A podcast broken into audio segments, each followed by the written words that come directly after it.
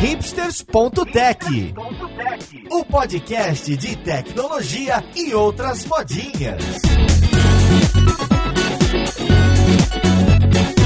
Olá, caríssimo ouvinte, seja muito bem-vindo a mais um episódio do seu podcast favorito. Meu nome é Paulo Silveira, esse é o hipsters.tech e hoje a gente vai falar de DNA, genética, ciência de dados e machine learning. Olha só, vamos ver como que essas áreas estão se cruzando e que todos nós, nerds, hipsters, temos muito interesse. Vamos lá, podcast, ver com quem que a gente vai conversar.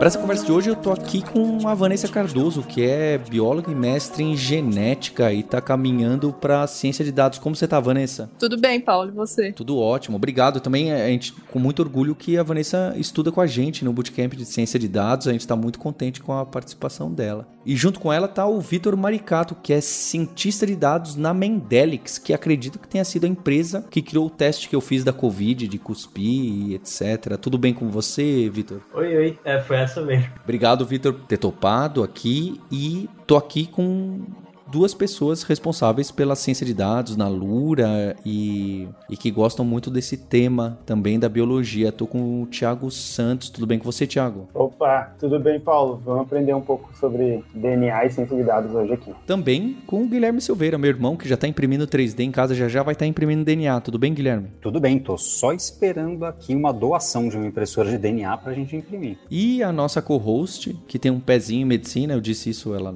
discordou, a Roberta Arco Verde. Tudo bom, Roberta? Tudo bem, Paulo. Pois é, antes da gente começar, eu tava falando, eu acho ótimo que o meu gabarito para estar tá nessa mesa hoje, nesse episódio, é ser filha de médico. Bem, eu queria começar, eu me interessei muito por esse papo por vários motivos. A gente tá nesse momento aí que dura bastante tempo e infelizmente ainda vai durar bastante, dessa pandemia, das vacinas, dessa nova tecnologia de vacina, do RNA mensageiro. A gente tem a Vanessa que trouxe muita informação pra gente nesse bootcamp de ciência de dados, em diversas lives, tem vários alunos, né? É, peguei a Vanessa aqui como exemplo, mas tem pessoas de diferentes áreas, e acho que isso é muito legal da ciência de dados, que vem gente da biologia, da lei, jurídico, vem da engenharia, vem pessoal da finanças, com seus problemas, com seus datasets e querendo resolver algumas coisas que a gente nunca imaginaria. Nós que somos, entre aspas, só da computação. Ela fez algumas lives com o Thiago, gravou alguns vídeos para o canal do Guilherme, que a gente vai deixar os links de tudo aqui na descrição. Muito interessante. E o que me surpreendeu foi o avanço que a gente está em desvendar alguma coisa de como funciona a, a, vida celular ali, como que funciona todas essas pecinhas do núcleo celular. Então, Vitor, Vanessa, vocês podem e devem me corrigir em absolutamente tudo, tá? Eu vou tentar falar tudo que eu sei, tudo que eu lembro da biologia em dois minutos, dessa parte da genética. O nosso DNA, de alguma forma, ele encoda as proteínas que serão produzidas, né? E tem, pelo que entendi, já descobriram pontos claros que indicam, olha, começa aqui, termina aqui, repete aqui e assim por diante sendo que a cada três sequencinhas daquela ATCG, não é? Então a gente tem quatro opções em cada um e você pega três casinhas dela, né? Então a primeira pode ter quatro opções, a segunda outras quatro, a terceira outras quatro. Então dá quatro ao cubo, correto? Que se não me falha a memória é 64. Então a gente tem 64 opções, que o tal do códon, né, essa trinca de sequência ali no DNA, vocês chamam de códon. E essas 64 opções, cada uma delas, na verdade algumas conflitam, elas indicam qual aminoácido deve ser empilhadinho ali na sequência para criar alguma das diversas proteínas que a gente tem. Então, considerando, eu acho que a gente tem 20, né, no ser humano são 20 aminoácidos que, que passam, alguma coisa assim. E então esses 64 opções, na verdade, eles têm um clash e algumas, eu sei lá, tô dando exemplo hipotético, né? CAA e CAG dão a mesmo aminoácido. Não é bem isso, mas alguma coisa assim. Então, na verdade, só 20 opções que funcionam. E o que eu entendo é que vocês cientistas aí da biologia, da genética, já desvendaram esse mecanismo. Esse mecanismo é relativamente claro, você sabe o que, ele produz, por que, que ele produz, e com isso a gente consegue matematicamente criar a vacina ou criar outras coisas para falar: olha, eu quero que você produza esse tipo de reação, esse tipo de código aqui para gerar uma resposta imune ali do corpo. Eu quero que o meu corpo já não pode ser igual ao vírus, não é? Senão a gente se complica Mas pelo que eu entendi, a vacina ali da Moderna,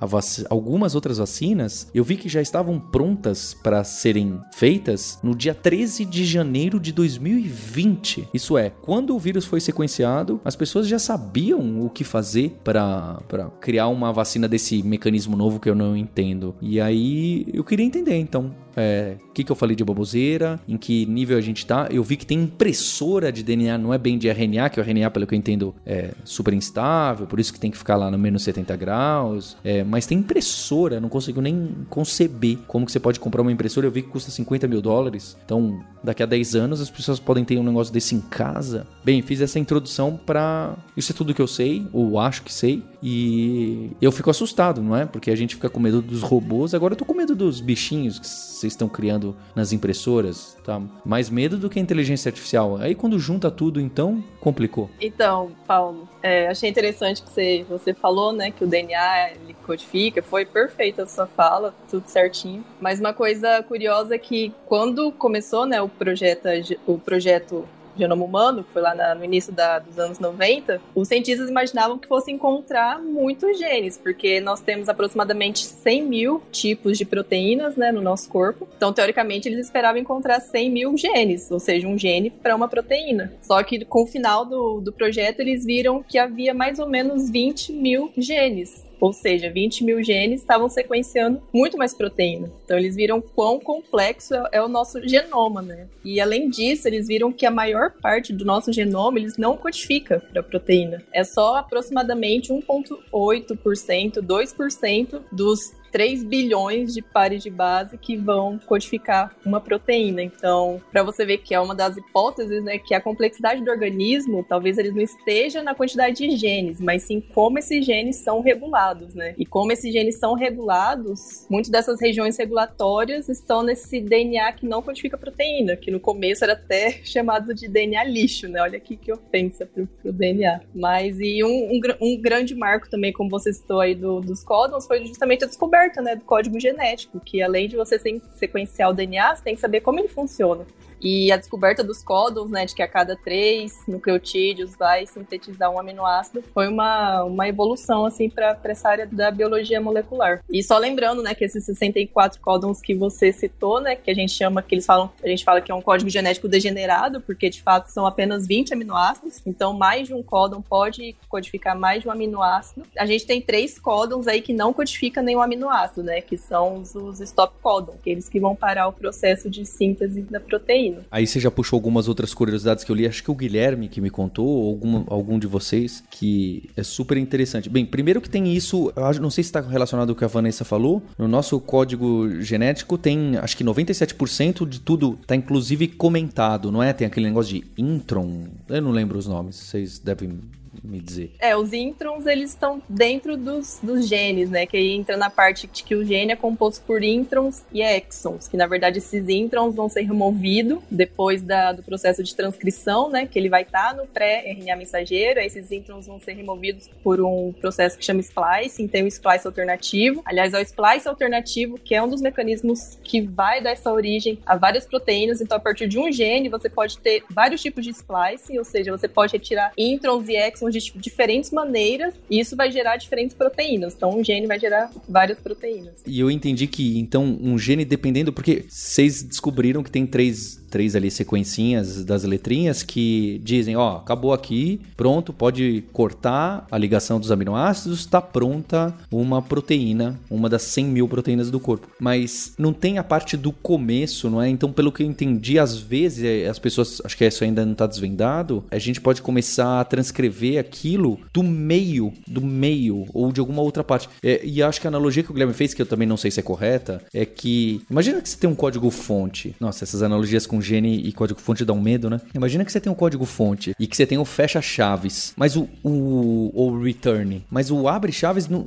não tá explícito. Então, em teoria, você pode começar a executar o código ali em qualquer lugar, ou quase em qualquer lugar, talvez tenha lugar que não faça sentido, e o resultado pode ser diferente do programa, né? Imagina você tem um programa de 10 linhas, uma função que tem o return na décima linha. Se você começar a executar da quarta linha, sai uma coisa, da sétima sai outra, da primeira sai outra. E com isso, aumenta as possibilidades de qual proteína será encodada ali é, de maneira muito alta. Mas aí eu não sei se eu viajei se, ou se é por aí. É, é, é por aí mesmo. É, é, são os ORFs, né, que a gente fala, que são os Open Read Frames. Teoricamente, você tem três possíveis começos, né? Porque se você começar no primeiro nucleotídeo, no segundo, até o terceiro. A partir do momento que você começa no quarto, a sequência é a mesma, né? Porque ele é lido de, de três em três, mas é, é isso mesmo. E Paulo, você comentou da impressora de DNA, né? E eu acho super curioso, a gente tá falando do DNA, do RNA, do, da impressora de DNA, etc. Pensar que a impressora de DNA, ela é usada para imprimir DNA. Só que o DNA é usado para imprimir RNA, que no caso da vacina é usado para imprimir DNA. Tô falando certo? Tô falando bobagem. Para imprimir. Para imprimir a proteína, o RNA? Para imprimir a proteína, é, para imprimir a proteína da, né, que, que faz, sei lá, o spike do coronavírus, né? Então, quer dizer, você tem um, um inception de impressão, entendeu? É, é, é uma impressão, é um, uma impressora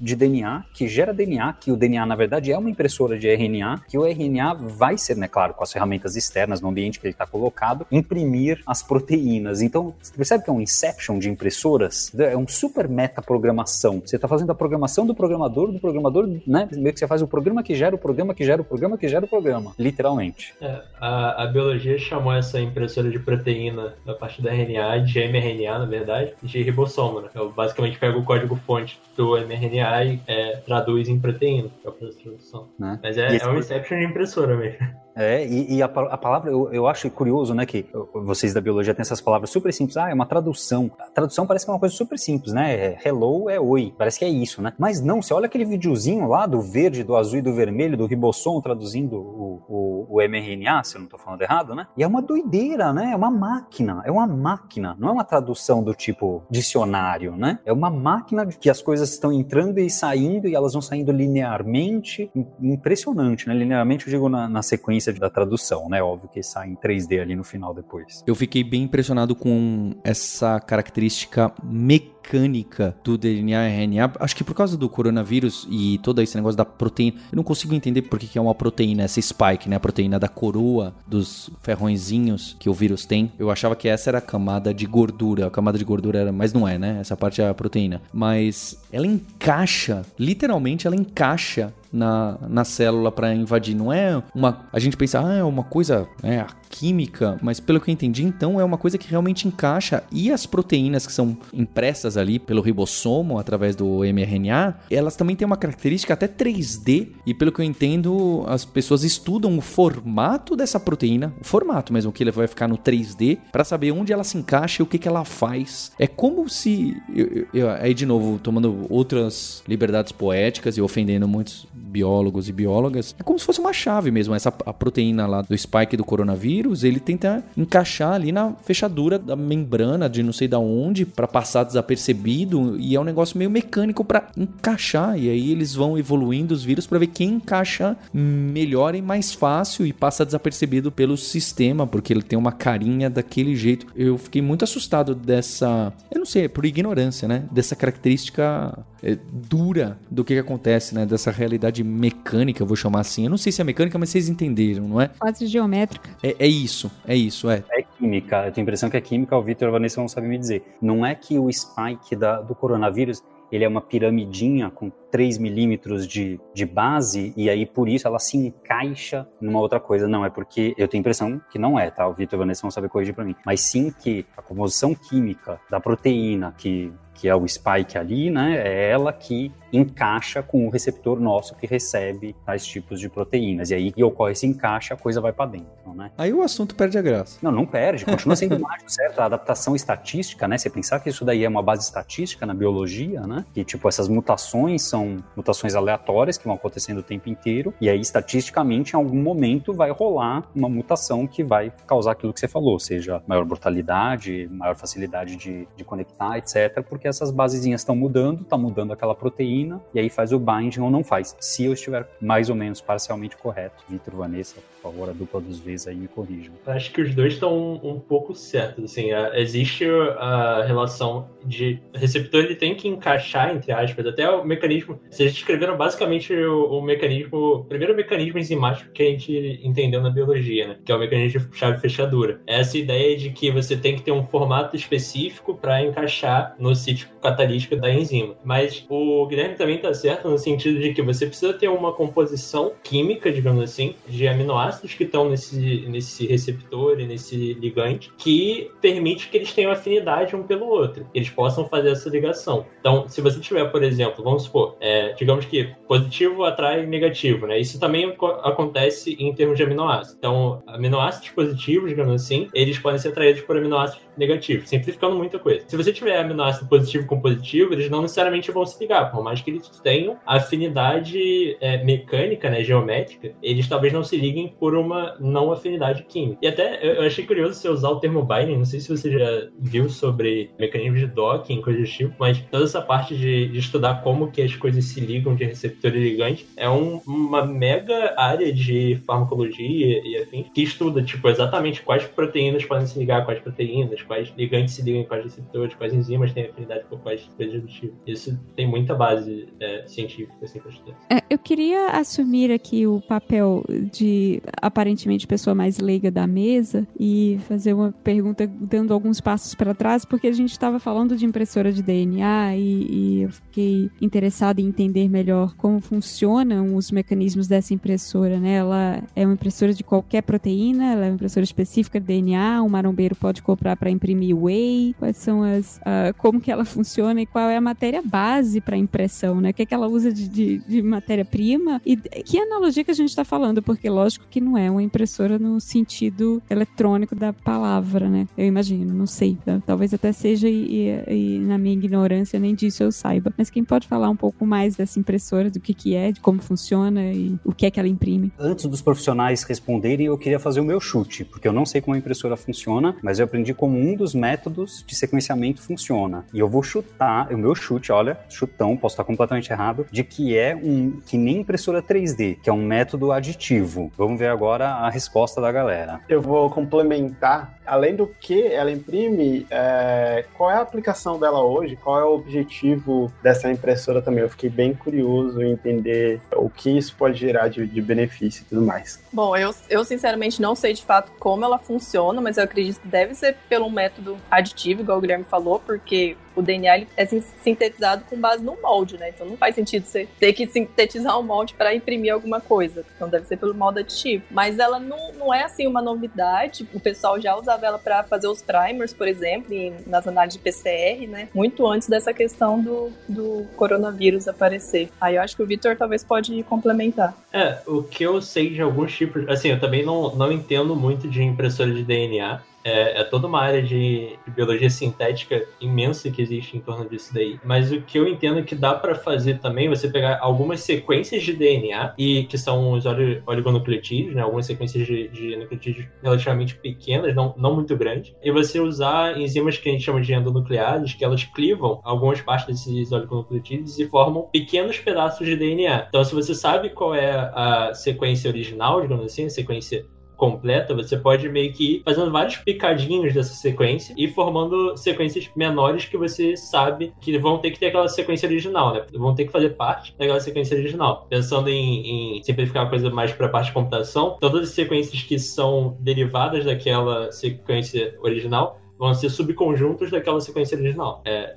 tem esse mecanismo também. Mas eu não sei se é isso que é, a, é, se é assim que as novas vacinas estão sendo produzidas. E Gui, você falou que você sabe como que é. Então, aí eu queria entrar nos problemas, pelo menos os triviais que vocês já viram e já são desvendados pra gente que gosta de Python e que poderia resolver sem a gente fazer quatro anos de biologia. Mas primeiro, o Gui citou lá, ah, como que a gente faz sequenciamento genético. Então, ótimo dado um fiozinho de cabelo, hoje em dia qual que é? O que que é feito para analisar e o que eu acho mais misterioso ainda é porque o pessoal manda o cuspe para os lugares que fazem os exames de ancestralidade e eu imagino que ninguém pega uma única célula e um único núcleo para fazer. Eu não tenho a menor ideia de como que isso é feito. E mais ainda, eu imagino que. Eu, eu, sempre pensei nisso, não é? Porque dependendo da célula que você pegar no nosso corpo, ela tá um pouquinho diferente do que a outra, porque já, já teve mutação, já fez N divisões e etc. Como que alguém fala.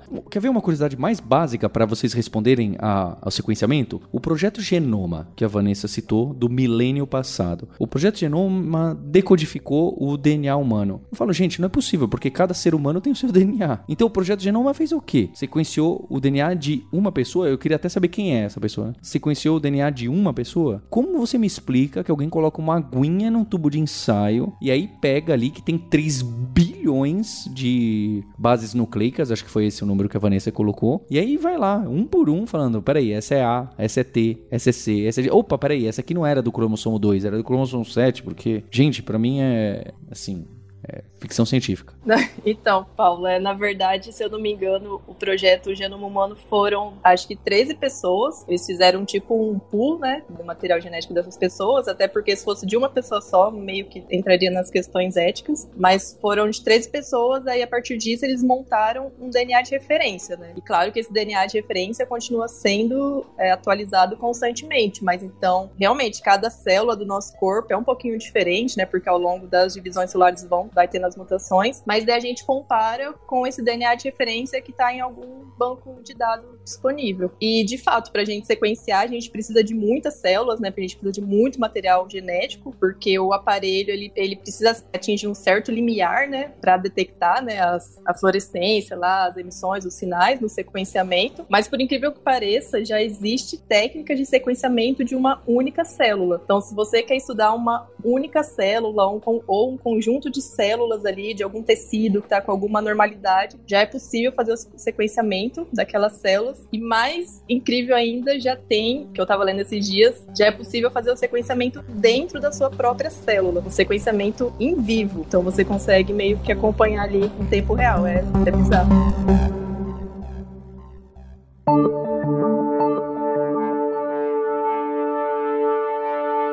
Vou fazer o, a explicação um pouquinho do método, então, de que eu aprendi, que eu li num livro do, de uns professores da Califórnia, do CLA, sei lá qual é o nome da faculdade, acho que é São Diego, que é, é super interessante, e é esse método aditivo. Então, pensa, né? Pensa que se você quer sequenciar o de um ser humano, simplificando, então, como a Vanessa falou, questão ética, ignora por enquanto, pensa só no Paulo, quero saber o DNA do Paulo, de uma célula do Paulo ou algo do gênero o que, que, que, vem na cabeça da gente que é programador, programadora, né? O que vem é, imagina que é uma stringona eu quero descobrir o que, que são esses caracteres. Então o que eu vou ter que fazer é destruir a tua célula para entender os caracteres que estão lá dentro. Isso é o que vem na cabeça. Só que o método para descobrir a stringona do teu DNA envolve, na verdade, construir DNA. É bizarro. É bizarra a coisa. Então, pelo que eu entendi, de novo, Vitor e Vanessa podem me corrigir, e acho que deve ser um dos métodos, né? É, a Vanessa acabou de comentar. Então, a ideia, uma ideia básica seria, pega uma, um fiapo, um, pega um, um DNA, pega um DNA lá, um trecho inteiro de um DNA teu. Se fosse pegar ele e querer agora ler ele, né, de cabo a rabo, eu quero ler a CGT, seja lá o que for, né? Tem vários problemas que podem acontecer. Então, o que, que é a primeira coisa? Você vai querer reproduzir, você vai querer muitas cópias disso. Então, você vai reproduzir esse DNA. Então, pega o sample do Paulo, da saliva do Paulo, joga lá na máquina e agora reproduz isso para milhões. Por quê? Porque o que eles vão fazer é a máquina não é capaz de ler uma sequência enorme de um bilhão de, de nucleotídeos. Então o que ele vai fazer é, ele pega o teu DNA, então imagine uma sequência de DNA, ele pega e explode o teu DNA em pedaços pequenos que a máquina vai ser capaz de ler. Só que se você explodir em pedaços pequenos que a máquina é capaz de ler só um, né, do seu DNA completo, a máquina não vai ter como adivinhar o que que encaixava em o que, né? Porque tem um pedacinho, o primeiro pedacinho, o décimo quinto pedacinho, o que que é o que? Não sei. Isso pensando que tem primeiro, que não fosse um ciclo, né? E então teria esse problema. Então por isso eles precisam de muitas cópias para poder explodir muitas cópias e aí reconstruir a partir da explosão. E como não dá para ler um bilhão, o que você faz é quebra um bilhão em milhares de pedacinhos, em milhões de pedacinhos, e lê esses milhões de pedacinhos. E aí depois você pega esses milhões de pedacinhos e reconstrói o um bilhão. Percebe o quão complicado é esse problema, né? Primeiro, esse problema físico, químico, biológico, que é de você pegar um e reproduzir. Então, você pegar um, um pouco de, de sample teu e reproduzir muito, muito, muito, para que eu tenha tenha muitas cópias. Então, para isso, na prática, o que eu vou estar tá fazendo é literalmente né, duplicando o teu DNA, né? vou pegar o teu DNA e ficar duplicando várias vezes, lá numa, numa tabuazinha de madeira, pensa, né? Claro, com certeza não é madeira, é que tem uma tábua de madeira na minha frente. E aí, reproduziu, agora você explode isso em milhares de pedacinhos, vai ter vários pedacinhos repetidos, vai ter vários pedacinhos não repetidos, vai ter... Agora você tem que ficar encaixando esse quebra-cabeça bizarro, bizarro, sendo que a máquina tem erro de leitura, sendo que o teu DNA, como você falou, uma célula vai ter uma mutação, a outra vai ter outra mutação, a outra não sei o que, tem todos esses problemas, vai ter que reconstruir agora tudo isso. Então tem um problema computacional enorme, um problema químico anterior e ainda tem um outro problema, como que a máquina lê o ACTG, né? Dado que ela tem agora um trechinho pequeno de 10 caracteres, né? 10 letrinhas, vou falar dessa maneira zoada, né? 10 nucleotídeos lá, como é que ela lê que é ACTG? Então pensa, se ela duplicou um trecho de ACTG um milhão de vezes ali na pedra, na, na pedrinha ali na tábua de madeira, ela tem uma câmera em cima olhando essa, essa, essa madeirona aí, né? Aí agora o que ela faz é o seguinte, ela enfia, ela remete, joga ali, banha, banha essa placa de madeira, com certeza não é madeira, falando madeira é pior ainda, né? Banha essa placa aí com um monte de aminoácido. Só que os aminoácidos que eu vou jogar agora vão replicar o teu DNA. Replicar não, vão fazer a, a transcrição, acho que do teu DNA em RNA, ou sei lá, vão fazer segunda fileira ou algo do gênero, qualquer coisa que seja que dê para construir. Então, o que, que vai acontecer? Imagina que você tem lá um, um, C, né? O primeiro, o primeiro lá embaixo é um C. Então, o que vai acontecer, né? Tem o primerzinho, que foi, acho que foi citado, então primeiro é o C. Para encaixar com C é um G. Então, você banha a placa inteira ali de um monte de coisa, um monte de nucleotídeo, naquele fileirinho ali, naquele ponto onde tem um, um primeiro nucleotídeo é um C, quem vai encaixar é o G, por sorte. Por sorte, vai passar um G daqui a pouquinho ali perto, o G vai se encaixar no C e ele vai reconstruindo do lado o, o que vai se encaixar com o que tá o teu, né? Então você tem o seu, que começava com C, ele vai encaixar agora um G ali do lado. Só que esse G tá modificado. Tá modificado que a câmera pega uma luz e ela consegue ver que o primeiro cor ali daquele cara agora é a cor vermelha, que é a cor do G. Então ela sabe que o teu cara é o C, porque a cor que ela pegou é o G. Aí agora ela banha de novo a madeira, que horror, com mais aminoácido, né? Primeiro ela limpa, claro, depois ela banha de novo. Então agora se o seu segundo era um G, agora quem vai encaixar ali é um C. E aí ela tira aquela fotinha malandra, marota, e na fotinha ela vê agora o amarelinho de C. Então ela sabe que agora é um G. Aí você fala, ah, Guilherme, tá bom, mas naquele ponto eu tinha um GC. Eu acho que era um GC que eu falei, né? Um ponto um pouquinho lá pra esquerda, o que foi quebrado era um trecho diferente. Não tem problema, naquela câmera vai ficar com outras cores, porque você deu um banho de aminoácido, lembra? E a coisa vai se espalhar ali para tudo que é lado. Estatisticamente, né? Vai se espalhar para tudo que é lado. Uma hora vai encaixar, deve ter, eu não li, mas deve ter um azar de encaixar dois, um de baixo e um de cima, e aí a coisa se bagunçar, etc. Deve dar erro de leitura, eu chuto. Mas então é isso. Então, no final das contas, até mesmo esse processo do miolo, que eu não tinha citado, que é o processo que literalmente vai só ler um caractere, ler um C, né? Para ler um C, você precisa construir DNA. Assim, esse é um dos métodos, né, de, de sequenciamento. E só corrigindo, o que é banhado é nucleotídeo, não aminoácido. Aminoácido é o que constrói proteína o nucleotídeo constrói o DNA. Mas dando um outro exemplo, porque isso que você falou seria um nucleotídeo modificado para emitir fluorescência, né? por exemplo. Uma coisa que é, é, interessante tem um método de sequenciamento que a gente chama de sequenciamento, que é basicamente a gente banha com o nucleotídeo. Esse nucleotídeo, quando ele for incorporado, aí pensa que você tem a fita molde, né, que é o seu DNA, é, e a gente está replicando, e isso é basicamente a gente replicando o que acontece é, na gente. A todo momento a gente está replicando o DNA, a gente está copiando o DNA. A gente está é, fazendo todo esse processo de ficar inserindo DNA em cima de uma fita molde. Quem faz isso no nosso corpo é a DNA polimerase. Então o que a gente faz? A gente meio que replica esse mecanismo, né, que já acontece biologicamente, só que basicamente a gente pega, quando insere nucleotídeo, quando a DNA polimerase insere nucleotídeo, esse nucleotídeo contém grupamento fosfato. Basicamente o nucleotídeo ele é composto por uma pentose, uma base nitrogenada, que é o que a gente chama de ACTG, e um grupamento fosfato. Quando esse grupamento fosfato é liberado, ele serve de substrato, digamos assim, para uma enzima que é uma enzima que a gente chama de luciferase, que ela vai converter um substrato em é, fluorescência. Desculpa, ela vai converter um, um, substrato e vai emitir fluorescência durante esse processo. E aí a gente mede essa fluorescência. Então, ao invés de modificar o, o nucleotídeo para ele emitir fluorescência, a gente pode simplesmente, tipo, banha com um nucleotídeo, depois limpa, aí vê quem que vai emitir fluorescência, né? Faz isso com os quatro nucleotídeos e vê quem emite fluorescência, em qual ponto você emite fluorescência. Deixa eu tentar fazer de uma forma mais leiga. Então a ideia é, você pega lá a fita que você quer sequenciar, ah, pronto, imagina que eu consegui cortar, ó, esse pedaço aqui é do cromossomo 21 e agora eu vou sequenciá-lo. Você pega só um pedaço da fita, né, da, da hélice ali, e aí você joga um monte de A,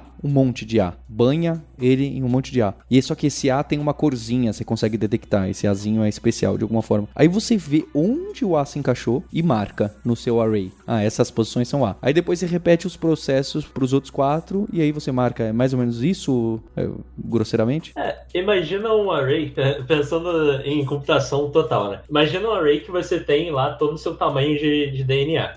Esse, esse array escala para o tamanho de DNA. Aí imagina que a, quatro, a cada quatro posições você tem um booleano. Então você vai ter 0, 0, 0, 0. É para as quatro posições, os quatro nucleotídeos. Você vai banhar a primeira posição, que vai ser, sei lá, o A. Eu vou botar em ordem alfabética. Vai ser o A. Depois o C, depois o G, depois o T. Onde der fluorescência, você marca um 1. Então você, naquelas quatro posições, você tem uma daquelas quatro marcada como 1. Você faz isso para todo o seu, todo o seu gene, né? No caso, sim, simplificando para esse caso, a gente vai sequenciar um gene. Depois que você faz isso para todo o seu gene, você divide esse array em quatro e pronto, você tem basicamente quem são os seus, quem são os seus genes ali naquelas regiões. É, meio que pensando num paralelo de, de ciência de dados, seria meio que o one-hot encoding do seu DNA.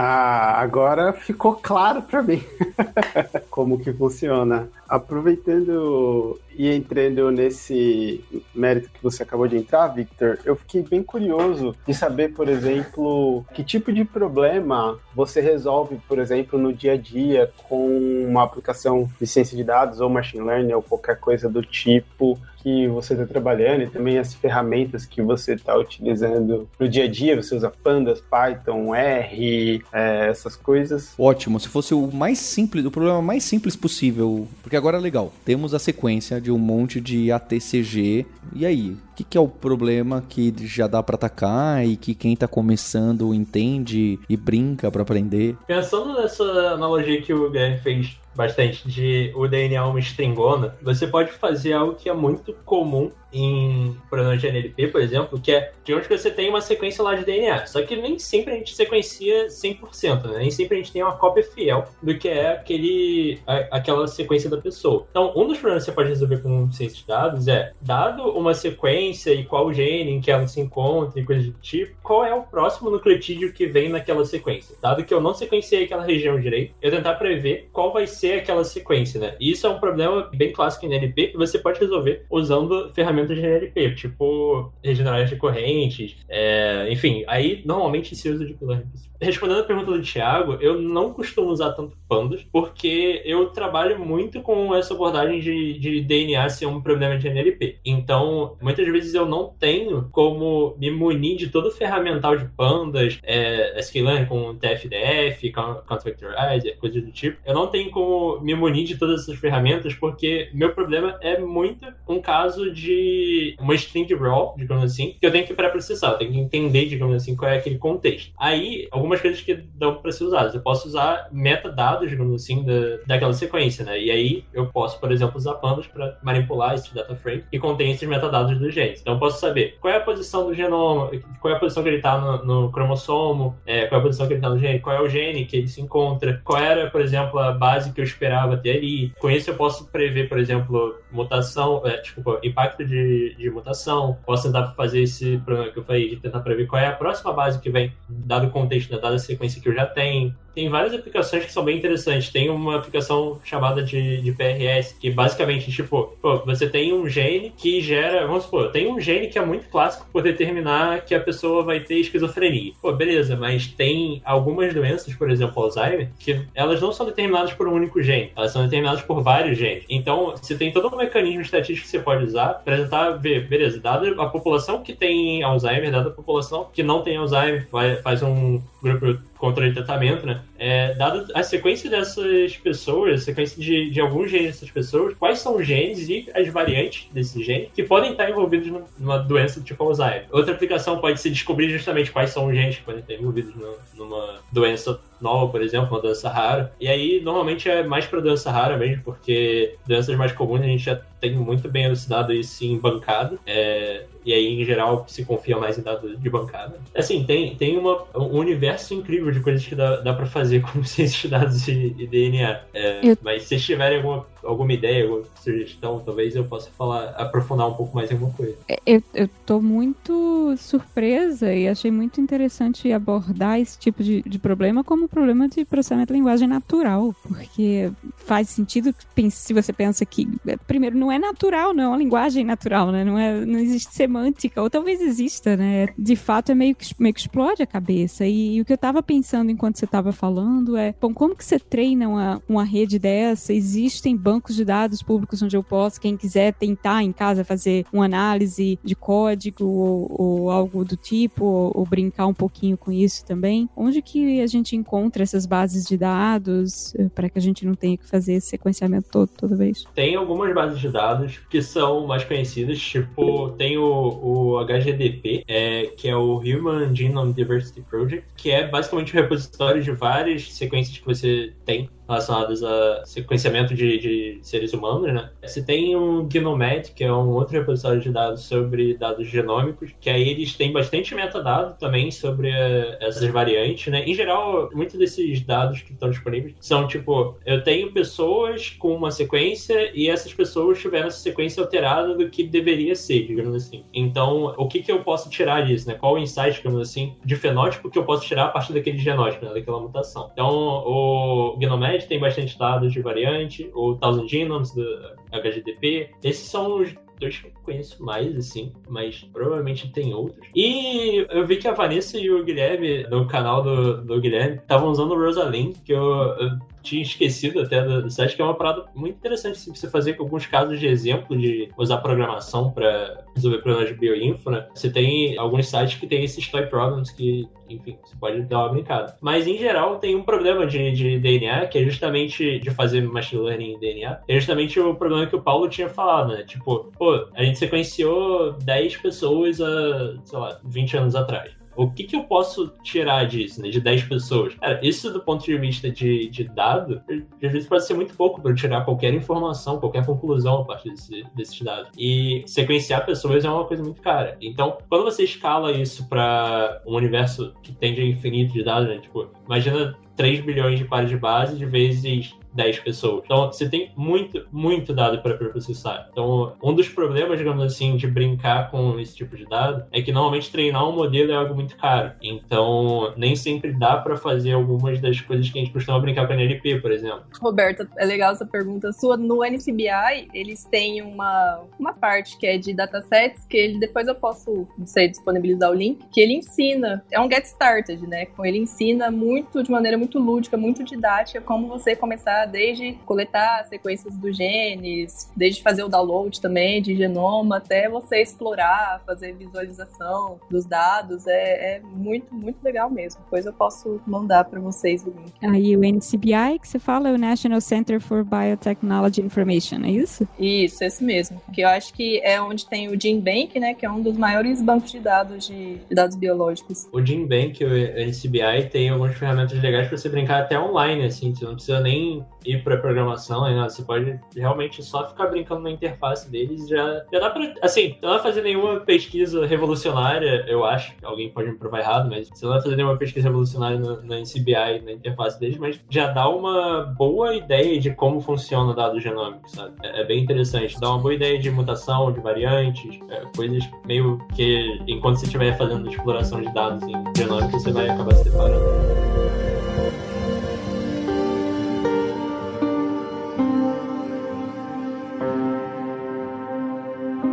A gente começou o episódio falando um pouco de vacina, porque eu imagino que é a, tá na cabeça de todo mundo, né? Falar de, de vacina e pensar em vacina. E uma, uma das vacinas que a gente comentou, uma vacina que usa RNA mensageiro, né, para fazer uh, a, da Moderna, que o Paulo citou, provocar resposta imune. E de que forma essas vacinas. Eu sei que é uma tecnologia nova que a gente está.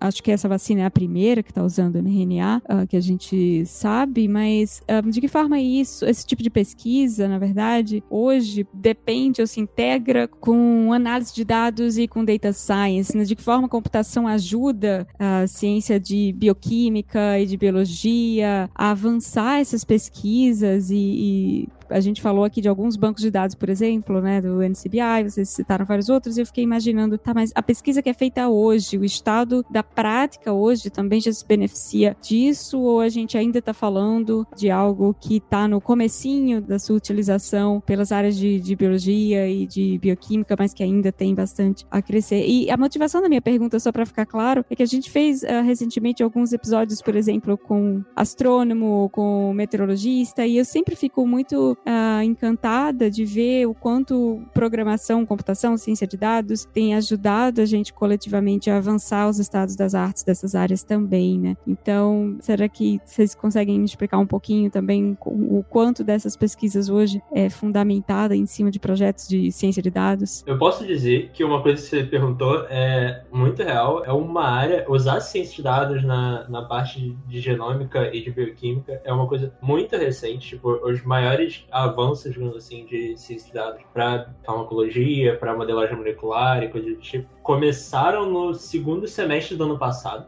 basicamente. Assim, é uma área de pesquisa que já existe há algum tempo, mas pesquisas que realmente são game changers da área foram no final do ano passado. Então, Pera, ano passado, que... 2020? Ano passado agora? Isso, exatamente. Plena pandemia, então. Sim, sim. O pessoal ficou com bastante tempo para fazer pesquisa.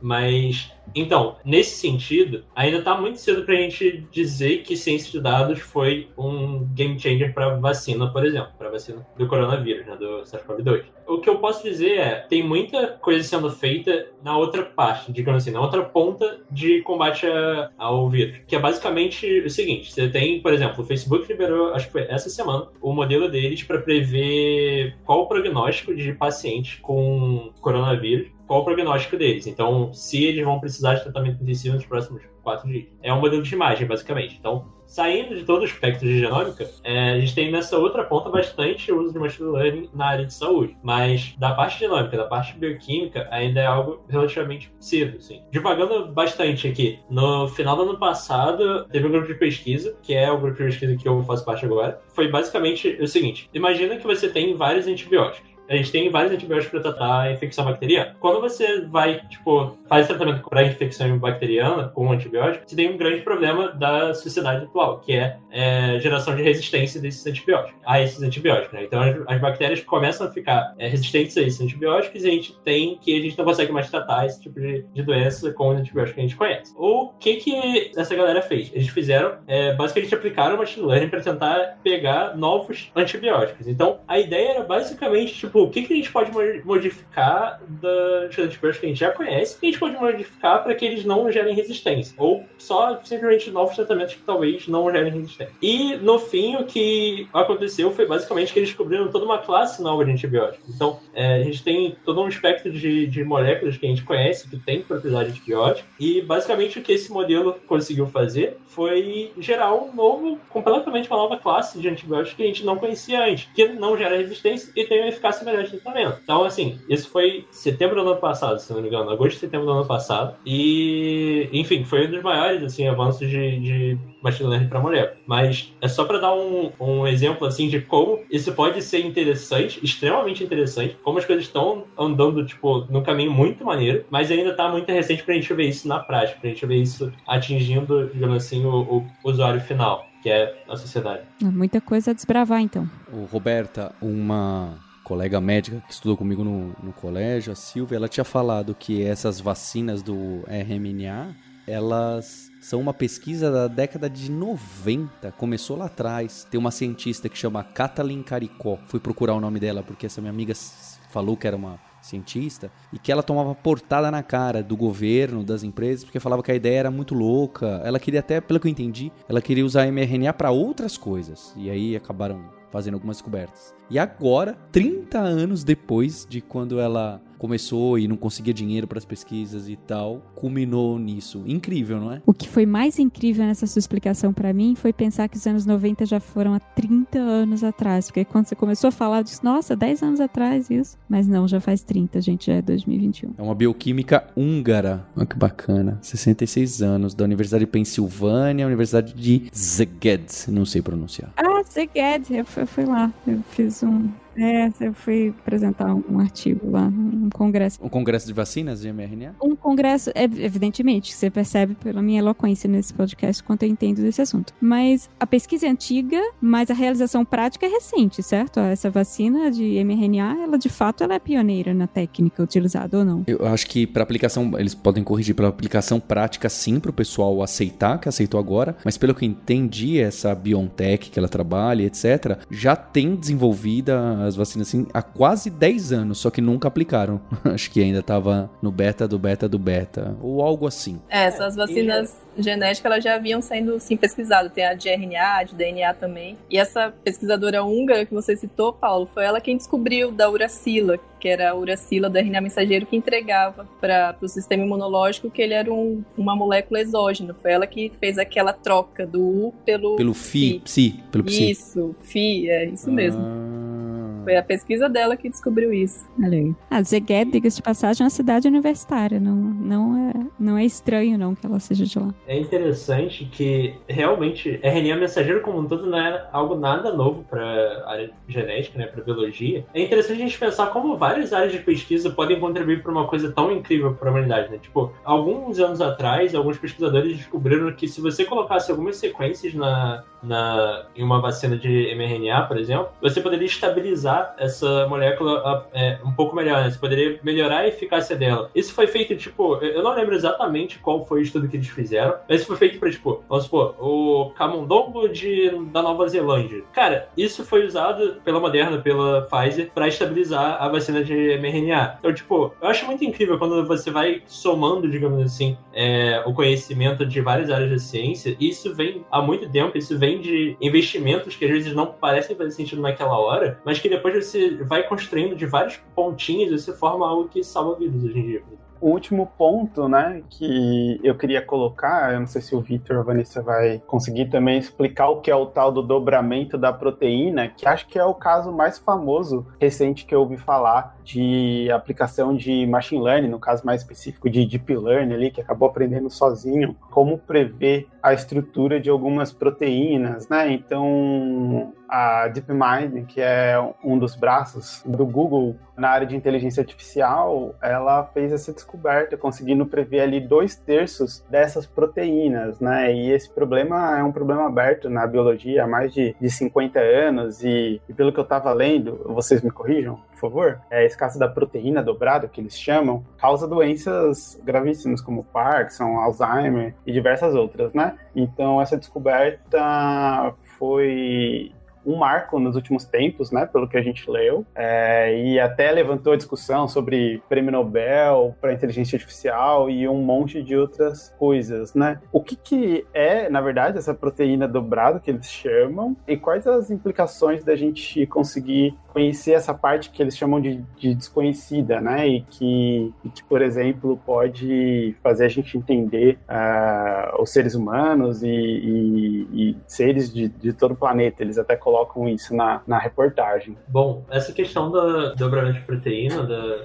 é, do protein folding, é, é o seguinte, basicamente imagina que você tem a proteína sendo uma sequência gigantesca linear de aminoácidos, né? Então você tem ali o AT, ATG, depois, sei lá, CA, etc. Isso é voltando para aquela análise do Guilherme, né, aquela analogia do, do, Guilherme, é, é uma stringona linear. Só que isso não é como a proteína funciona na prática. Justamente por aquela ideia de chave fechadura que a gente estava falando no começo, a proteína tem uma conformação tridimensional. Isso é o que a gente chama de estrutura terciária e quaternária da proteína. Isso é muito importante para a função biológica dela. Isso determina quais é, substratos uma, uma enzima, por exemplo, pode pegar e converter em algum produto, ou ela pode definir, por exemplo, quais receptores interagem com ela. Por exemplo, ela pode definir que o receptor lá da proteína spike, né, o ligante da proteína spike do coronavírus, é capaz de ligar numa proteína que está na membrana da nossa célula. Então, assim, a conformação tridimensional das proteínas é algo incrivelmente importante para qual a função biológica que aquela proteína desempenha no nosso organismo. E o que é interessante do AlphaFold 2, né, no caso, que a Google, o DeepMind já tinha feito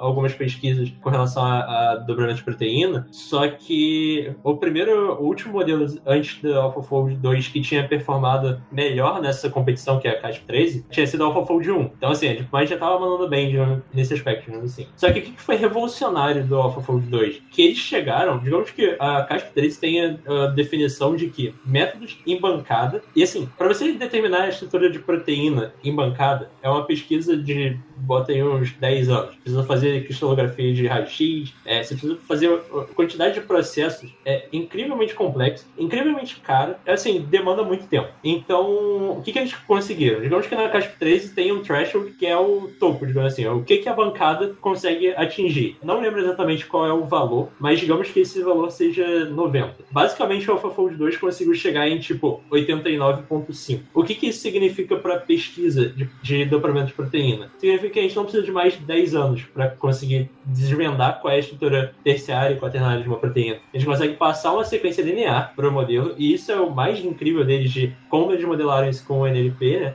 É, eles usaram basicamente uma, é, uma rede derivada de transformers e basicamente você passa a sequência linear e o modelo consegue aprender o, qual é a relação de cada pedaço, digamos assim, cada sequência de aminoácidos que forma a estrutura terciária tridimensional. Então, basicamente, é isso que foi incrível deles, assim. Isso tem um, um, potencial enorme para pesquisa, porque basicamente a gente está muito próximo de realmente não precisar 10 anos para conseguir definir que a proteína tal, por exemplo, que é responsável por é, formar alguns agregados que formam, que acabam causando Alzheimer, a gente pode chegar em, tipo, pô, a gente não precisa mais de 10 anos para estudar qual é, quais são as proteínas que interagem com ela. A gente já consegue pegar uma proteína aleatória, uma sequência de aminoácidos aleatória, dizer qual é a estrutura terciária dela e dizer, fazendo aqueles ensaios de docking lá que eu falei no início, dizer se ela tem capacidade de interagir com aquela proteína tal ou não. E, assim, isso tem potencial enorme para farmacologia, para pesquisa básica. É, por isso que o AlphaFold 2 foi incrível, assim, não foi porque eles é, chegaram, eles melhoraram o AlphaFold 1, foi porque eles chegaram muito perto do que a gente consegue fazer em bancada. Acho que eu posso dizer em nome do Guilherme, do Thiago e da Roberta que nós temos muita inveja do trabalho e conhecimento de vocês, Vitor e Vanessa, porque, como a Roberta citou, a gente teve mais mais cientistas recentemente por aqui de outras áreas com conhecimento em computação e também, como vocês, em muitos casos, conhecimento avançado. E é muito bonito de ver, não só, acho que esse em particular, que tem a ver com essa pandemia, essa situação tristíssima que a gente vive, é mais tocante ainda. Mas é muito legal, acho que dá um pouco, poxa, eu queria ser vocês, né, na gente, mas beleza. É muito bonito de ver o quão até a ciência tá acessível. Não sei se. Não é que eu vou falar que é facílimo, eu, eu, vocês colocaram um monte de coisa, eu anotei aqui, deixei para pesquisar outras. Tava vendo a história aí da, da Caricó, também deixei anotado. Mas alguma coisa a gente consegue pegar e falar, poxa, acho que daria. E a gente gosta, né? Aqui no Hipsters, na Lura, a gente tá querendo cada vez mais chegar próximo de, de STEAM, né? De ciência, tecnologia, engenharia, matemática, porque tem muita oportunidade e a computação se encaixa em vários deles, assim como a CTG encaixa no seu dual, né? Olha que bonito. Então eu queria agradecer a participação do Vitor, da Vanessa e reforçar, né, o nosso nosso orgulho, né, Tiago, de ter a Vanessa como como aluna e de alguma forma professora do próprio grupo, né? Tem várias pessoas, uh, ciência de dados é uma área muito bacana, né? Porque tem várias pessoas ciência diferente que a gente ensina e a pessoa dá aula da área dela pra gente. É, é muito incrível. Então, eu queria dar parabéns a todos vocês e agradecer. Imagina, Paulo, eu que agradeço. E, de fato, a biologia é linda, né? Porque ela estuda a vida. Tem algo mais, mais lindo que isso. Bom, eu, eu agradeço também. É, eu também acho muito lindo, eu acho muito lindo poder analisar, às vezes, DNA como um problema de linguagem, é meio que a natureza falando com a gente de alguma forma. Então, eu acho muito mágico isso. Mas eu agradeço muito o convite e fico muito feliz assim que tenha bastante gente interessada nesse tema. Tem muita coisa para fazer e quanto mais gente interessada e querendo aprender, melhor. Tá aí os links porque eu sei que muita gente ficou com o espírito nerd muito envolvido, de conhecer com mais profundidade, de relembrar aquela parte da biologia que o pessoal de exatas conseguia ir um pouquinho melhor, não é? Então, tá aí. E não se esqueça de deixar seu joinha 5 estrelas no iTunes, que ajuda a gente bastante. E obrigado pelo seu download, pela audiência. A gente tem um compromisso na próxima terça-feira. Hipsters, abraços. Tchau.